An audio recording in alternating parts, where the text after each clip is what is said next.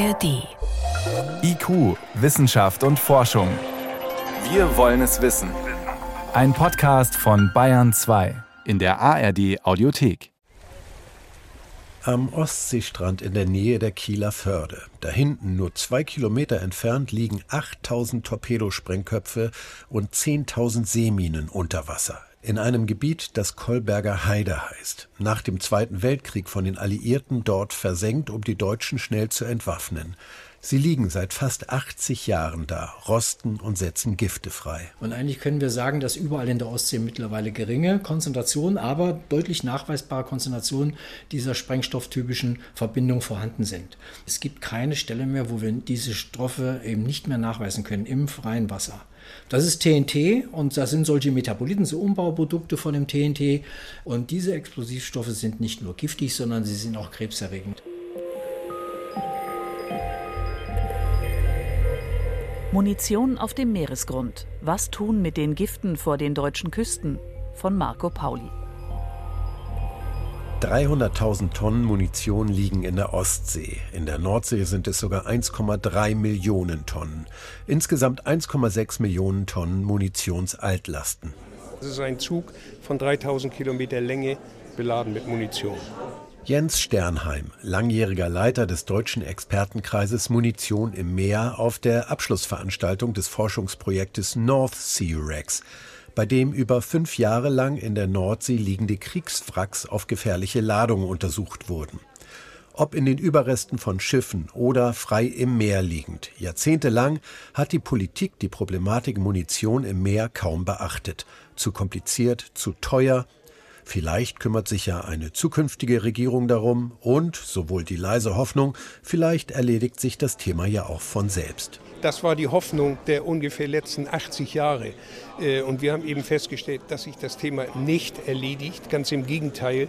Der Handlungsdruck wird größer, weil die Durchrostung der ehemals im Meer versenkten Munitionsteile oder durch die Kriegshandlung reingekommen ist, die Durchrostung nimmt äh, zu. Damit wird Sprengstoff in Kontakt mit Wasser gebracht, gelöst. Und dieser Sprengstoff ist bioakkumulierend, rechnet sich also in der Nahrungskette an, ist krebserregend.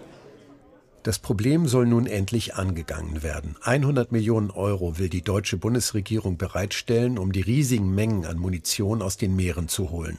Das wichtigste Instrument soll eine schwimmende Plattform sein, auf der die Munition vernichtet wird.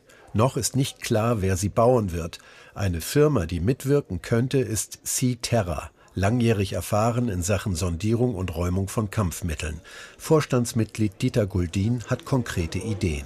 Und man muss sich vorstellen, dass die Kampfmittelräumung ist eine ganze Prozesskette. Also vom Survey, ja, angefangen im Meer zu suchen, dann über die Räumung mit Identifizieren, Freilegen, Transport, und dann sollen die Kampfmittel hochtransportiert werden zur Plattform und dort dann regelrecht vernichtet werden, ja, also verbrannt werden, aufgesägt und verbrannt werden. Auf der geplanten Plattform ein Verbrennungsofen mit mehreren Filterstufen, sodass keine Gifte in die Luft gelangen. Unten ein ferngesteuertes Unterwasserfahrzeug, das Minen und Torpedos birgt und zwischenlagert, bis sie oben an der Reihe sind. Wo quasi Körbe befüllt werden mit einer Computersignatur äh, oder mit einem Chip, ja, der dann ausgelesen wird, dass man quasi unter Wasser beim Räumprozess die Munition sortiert, unter Wasser lagert und dann quasi sagt, okay, heute ist Korb 2018 dran, ja, mit dem Typ von Munition. Ja. Nur mit solchen Prozessketten sei es möglich, die gewaltigen Mengen an Altlasten in den Meeren zu bewältigen, so Dieter Guldin. Wir arbeiten momentan mit allen Firmen, ja, die es hier in Deutschland hoch und runter an der Küste gibt, an unterschiedlichen Projekten. Und dabei werden mehrere Tonnen, also 1000 Tonnen äh, äh, Kampfmittel geborgen im Jahr. Und wenn man so weitermachen würde auf dem Niveau, bräuchte man 900 Jahre. Ja? Also für diese 1,3 Millionen in der Nordsee und 300.000 in der Ostsee. Das ist also kein vernünftiger Ansatz. Also das heißt, wenn wir jetzt tatsächlich in einen Bereich kommen will, wo man sagt, okay, wir möchten relevante Ergebnisse, dann muss das Ganze natürlich skaliert werden. Mit anderen Worten, mit einer Plattform wäre es nicht getan. Das meint auch der Experte Jens Sternheim. Sondern man muss langfristig mehrere Plattformen bauen und eben auch die Leute bezahlen, die sie betreiben. Übersetzt heißt das, es wird auch mit 100 Millionen Euro noch nicht getan sein. Irgendwann im Jahr 2024 soll die erste Plattform fertig sein und Anfang 2025 dann, so Bundesinnenministerin Steffi Lemke, Munition damit geborgen und entsorgt werden. Die Ostsee bietet sich dann an, um die Plattform zu testen, sagt Jens Sternheim. Weil das äh, einfach nicht so ein wildes Meer ist wie die Nordsee und flacher und es ist auch leichter zu erreichen. So ist es eine Frage der Praktikabilität, dass wir dort beginnen. Und die Ostsee beinhaltet mit der Kolberger Heide. Das ist ein Versenkungsgebiet sehr dicht an Kiel, äh, was sehr, sehr gut erforscht ist, sehr, sehr nahe an der Küste ist. Leider für die Anwohner, gut für die Durchführung unserer, unserer Maßnahmen, eignet es sich einfach sehr, sehr gut. Und dort liegen auf einer Stelle 30.000 Tonnen. In der Ostsee ist eine Entfernung von zumindest einigen der Altlasten also denkbar und sogar zeitlich absehbar. Die Nordsee stellt größere Herausforderungen dar. Wir haben drei, vier Meter Tidenhub, wir haben eine enorme Strömung, wir haben mitunter schlechte Sicht. Das ist in der Ostsee erstmal quasi paradiesische Zustände im Vergleich zur Nordsee. Ein großes Vernichtungsschiff, was in der Nordsee stehen müsste, ja, das wäre ja quasi eine Check-up-Barge, ja, die reagieren kann auf den Tidenhub ja, und sich quasi über die Wellen heben kann. Das hat ihre Herausforderungen, ihre technische Herausforderungen. Ich denke, dass man für die Nordsee andere Lösungen suchen muss. Ein europäisches Problem, denn auch vor den belgischen, niederländischen oder dänischen Küsten liegen Munition und Wracks. Das behindert etwa den Bau von Windparks und das Verlegen von Kabeln und Pipelines und lässt die Kosten steigen. Deutschland und Dänemark haben bei der Offshore-Windkraft eine Zusammenarbeit beschlossen, bauen gemeinsam Infrastruktur. Die dänische Meeresgeophysikerin Katrine Juhl Andresen von der Universität Aarhus hat in der dänischen Nordsee Wracks erforscht. Im Teil der Nordsee, der zu Dänemark gehört, liegen schätzungsweise 240 Wracks, die möglicherweise noch eine Menge Munition enthalten. Es ist nur eine Schätzung, aber ich glaube, dass im dänischen Teil der Nordsee die meisten Kriegswracks liegen. Ein großes Hindernis auf dem Weg zur Energiewende.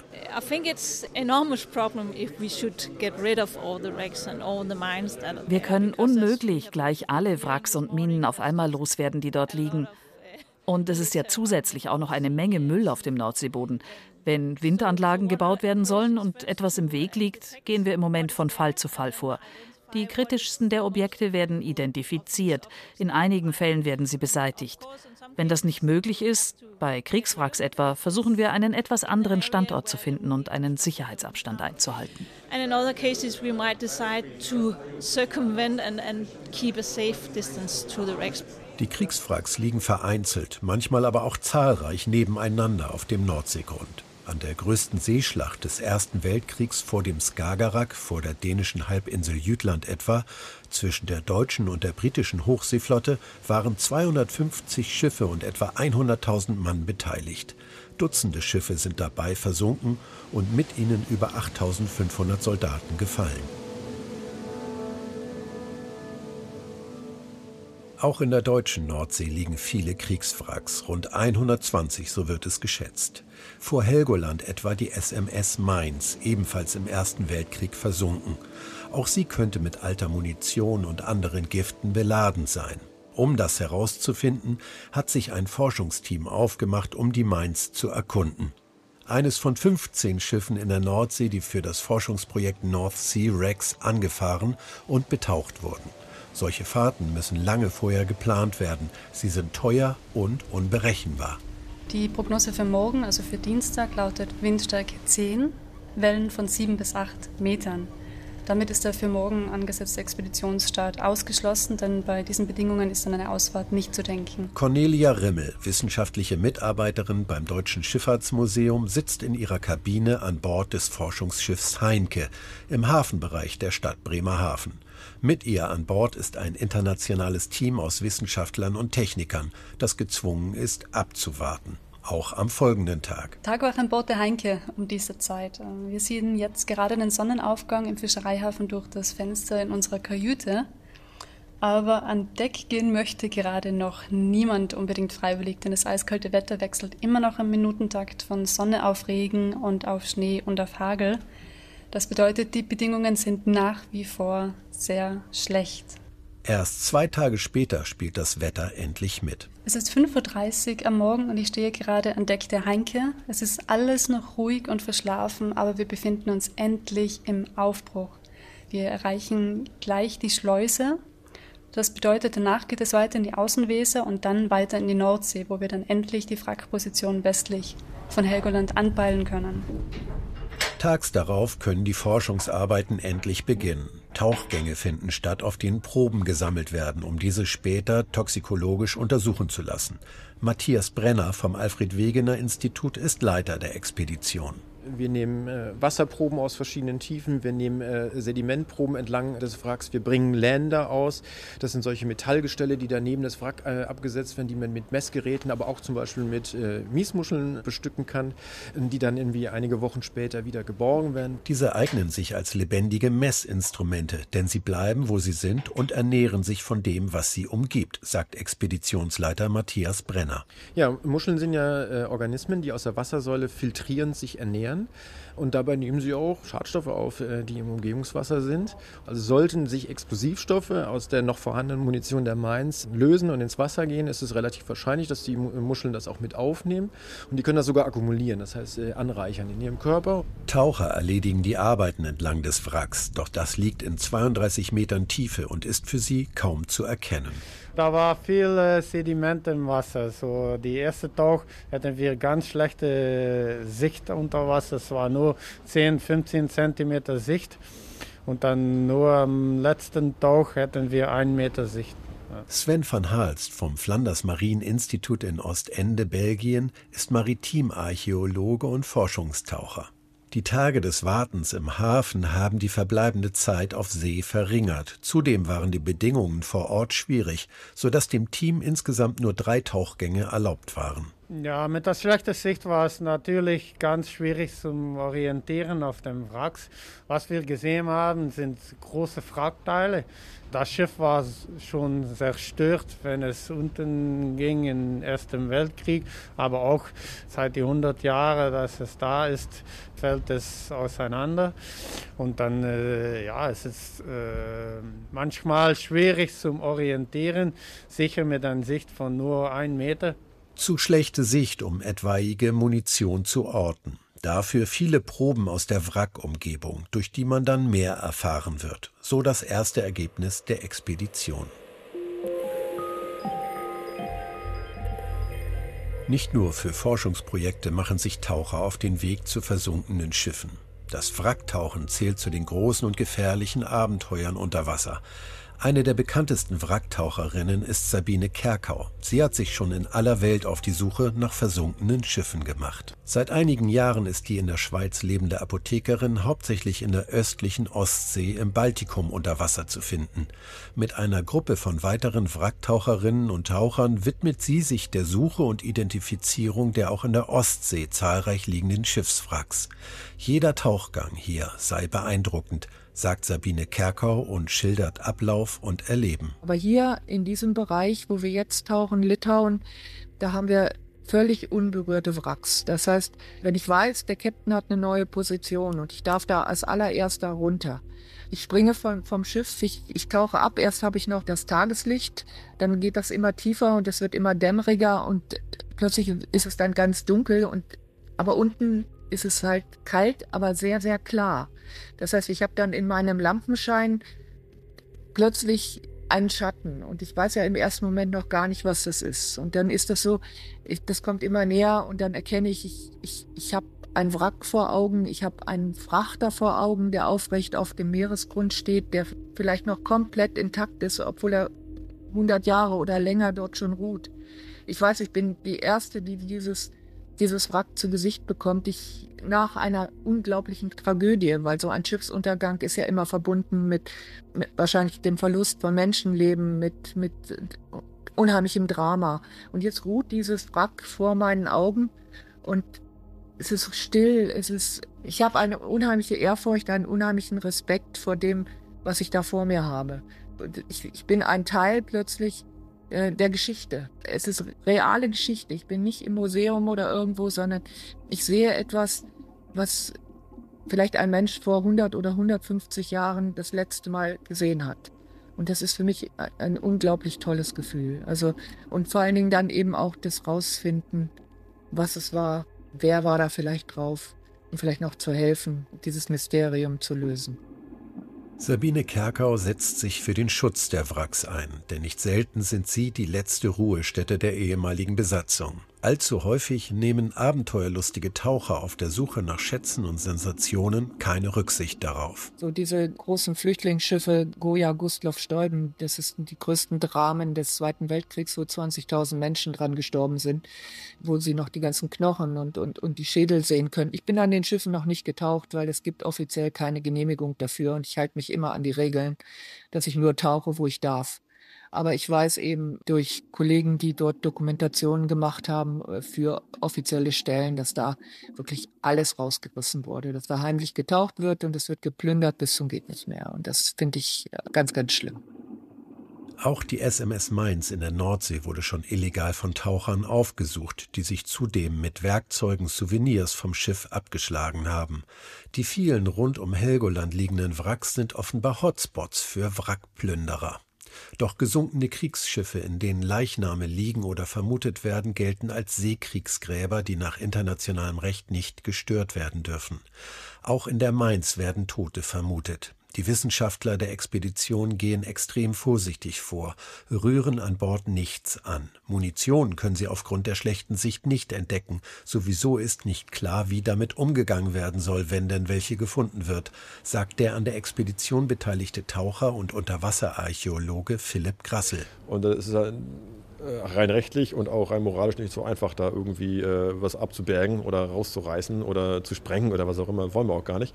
Das wäre dann etwas, was man dann halt wirklich dann halt politisch entscheiden müsste, wie geht man mit diesen, mit diesen Altlasten um. Also wenn sie in einem, in einem Wrack liegen, wie kann man jetzt sozusagen Denkmalschutz, aber halt auch Totenruhe und aber auch quasi die, die, die Notwendigkeit, äh, eine gefährliche Substanz loszuwerden, verbinden. Ein schwieriges Unterfangen noch dazu meist schwerer See. Es gibt die Idee, die Munition in Wracks durch Tauchroboter bergen zu lassen. Doch für Wracks existieren solch filigran operierende Unterwassergeräte noch nicht. Bei freiliegender Munition sind sie dagegen bereits im Einsatz. Naja, Sie müssen sich im Grunde einen großen Bagger vorstellen, ja, der quasi unterwassertauglich ist. Der wird mit hydraulisch, elektrisch betrieben und von oben gesteuert. Dieter Goldin von der Firma Seaterra beschreibt einen solchen Spezialbagger. Ein ferngesteuertes Unterwasserfahrzeug, mit dem bereits Munition Munition geborgen wird, beim Minsener Oog, einer kleinen unbewohnten Insel im Bereich der Wesermündung. Der hat zwei Arme, da sind äh, Kamerasysteme dran, ähm, dann Sonargeräte zur Identifikation von Kampfmitteln, wenn keine Sicht da herrscht. Das sind magnetische Sensoren oder elektromagnetische Sensoren dran, weil man muss ja die Objekte erstmal auch finden, ja, in der Regel. Äh, bei einer Dumping-Area ist das kein so großes Problem, da liegen sie alle beieinander. Ja. Und ähm, so ein Gerät, wie wir es jetzt im Einsatz hatten bei dem Minsener Oak-Projekt, das wiegt dann mal 15 Tonnen an der Luft ja, und ist irgendwie 12, 15 Meter lang mit zwei großen Armen. Und das kann dann auch bei zwei, drei Knoten Strömung 24-7 arbeiten. Der Meeresboden leidet unter solchen Gefährten. Doch helfen diese Spezialfahrzeuge, das Munitionsproblem zu verringern, auch unter schwierigen Bedingungen. Also ich würde mal sagen, dass Minsener Oak, wo wir das jetzt gemacht haben, eine der wirklich miesesten Ecken ist, die ich jemals gesehen habe. Also wenn es da klappt, klappt es an vielen Orten. Da bei der Expedition zur Mainz nicht direkt am Wrack nach Munition gesucht werden konnte, hat das Forschungsteam in unmittelbarer Nähe zum Wrack Muscheln ausgesetzt. Diese werden nach einigen Monaten wieder eingesammelt und zur Untersuchung in die Toxikologie nach Kiel geschickt. Die aufwendige Analyse nach Giftstoffen dauert dort dann auch mehrere Monate. Alleine in diesem Kühlschrank, das sind alles Proben aus den Munitionsprojekten. Also wenn man hier beispielsweise mal guckt, alles voller Muscheln. Hier haben wir auch schon sogenannte gefriergetrocknete Muscheln. Also da wurde das Wasser entfernt, weil dann die, die Analytik einfacher ist. Jennifer Strese ist wissenschaftliche Mitarbeiterin bei Professor Edmund Maser am Institut für Toxikologie und Pharmakologie für Naturwissenschaftler. Der macht aus den Muscheln jetzt eine untersuchbare Masse. Mit diesem Gerät stellen wir einen Muschelsmoothie her. Mit einem Pürierstab werden die Muscheln zerkleinert und anschließend aufwendig gereinigt. Nur so kann das Team sie untersuchen. Seit 2016 beschäftigt man sich hier mit dem Thema Munition im Meer und deren Einfluss auf das Ökosystem. Seitdem werden auch Muscheln untersucht, aus zwei Gründen. Das einmal ist das Risiko für den Menschen, wenn er denn Seefrüchte isst. Und das andere ist natürlich die marine Ökosphäre, also die marine Ökologie. Und dort haben wir gesehen, dass die Muscheln, die dort an diesen Bomben und Minen explodiert worden sind und vor allen Dingen an den freiliegenden Schießwollebrocken, dass die äh, Stresssymptome zeigen. Das heißt also, dass die gesundheitlich schon beeinträchtigt sind. Und die Kollegen aus dem Thünen-Institut, die haben sogar Lebertumoren bei Fischen festgestellt. Die haben also Fische gefangen, die direkt an der äh, Kohlberger Heide, an dem großen Versenkungsgebiet in der Ostsee äh, gefangen wurden und haben dort eben sprengstofftypische Verbindungen nachweisen können in der Galle. Die Fische aus den Munitionsversenkungsgebieten könnten zwar noch gegessen werden, aber die Fische selber haben Lebertumoren. Und zwar 25 Prozent der Fische haben Lebertumoren, die da in der Gegend wohnen. Munition und Wracks sind für Meeresbewohner attraktive Behausungen, denn sie bieten zunächst einmal Schutz. Ja, wir müssen also davon ausgehen, dass so ein Schiffswrack von allen möglichen Organismen besiedelt wird. Von kleinen Plankton, kleine Krebse, große Krebse, Muscheln. Da sind haufenweise Würmer, kleine Fische, große Fische. Da kommen auch mal Raubfische vorbei und fressen sich satt, sodass man also bei jedem Wrack ein kleines Ökosystem hat. Und in jedem Wrack müssen wir immer davon ausgehen, dass wir da so einen Eintrag in die Nahrungskette haben oder in das marine Nahrungsnetz haben und dass es dazu solchen Anreicherungen kommt. Eine ökologische Nische mit vielen Schadstoffen auf engem Raum. Der am häufigsten zu findende Sprengstoff ist TNT, eine organische Verbindung, die sich im Körper von Tier und Mensch anreichert. Auch wenn jetzt ein Fisch beispielsweise nur kleine Mengen aufnimmt, kann es dann über die Zeit, wenn er bei diesem Schiffswrack beispielsweise eine längere Zeit äh, verweilt, dann eben auch Konzentration aufnehmen, die dann eben, wenn dieser Fisch vom Menschen oder von anderen Lebewesen konsumiert wird, dann auch eben entsprechend äh, weitergeben kann.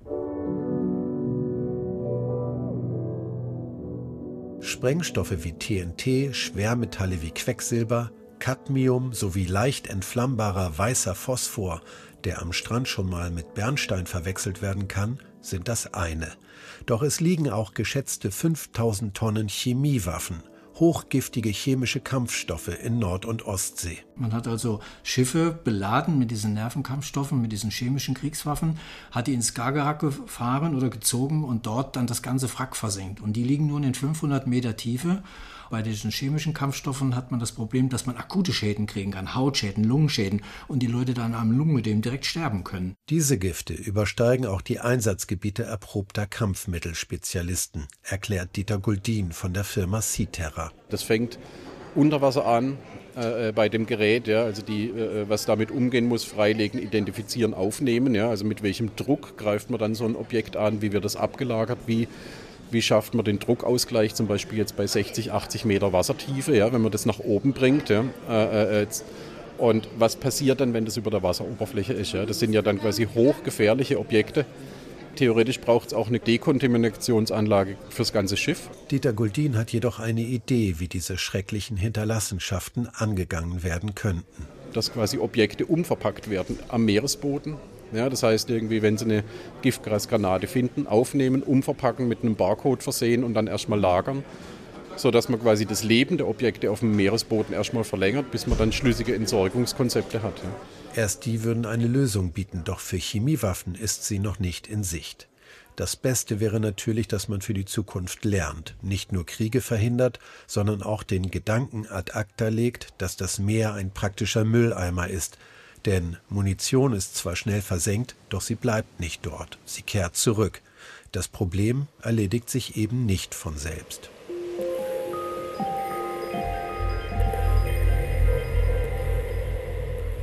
Sie hörten IQ, Wissenschaft und Forschung. Heute mit dem Thema Munition auf dem Meeresgrund. Was tun mit den Giften vor den deutschen Küsten? Eine Sendung von Marco Pauli.